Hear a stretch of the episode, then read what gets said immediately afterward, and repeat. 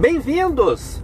É, há poucos dias circulou aí nos grupos de WhatsApp e nas redes sociais o pouso de um A380, um avião da Airbus, fazendo aí uma, uma aproximação em diagonal, o que levou aí a muitos, digamos assim, é, midiáticos, né, pessoas da mídia jornalística, a publicar informações equivocadas, como que se tivesse ocorrido um problema operacional por parte da tripulação, como se tivesse sido um pouso extremamente arriscado, mas ninguém se feriu e etc e tal.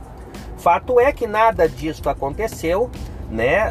É um pouso comum, isto acontece de fato, às vezes com maior ou menor intensidade, o que depende diretamente da posição do vento no momento do pouso.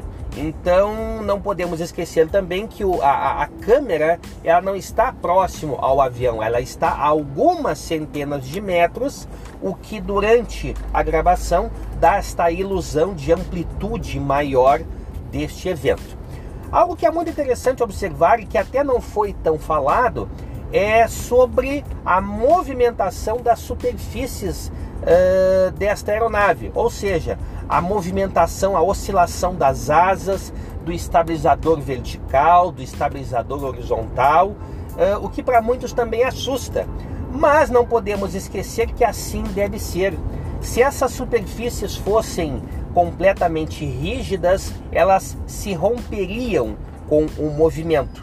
Para quem já teve a oportunidade de sentar próximo às asas de um avião de médio grande porte, principalmente jatos, já pôde observar que durante a decolagem, principalmente, a gente vê a ponta da asa flexionando, subindo, o que dá um certo desconforto para quem não conhece, porque parece que vai ocorrer ruptura. Isto é normal, isto tem que acontecer.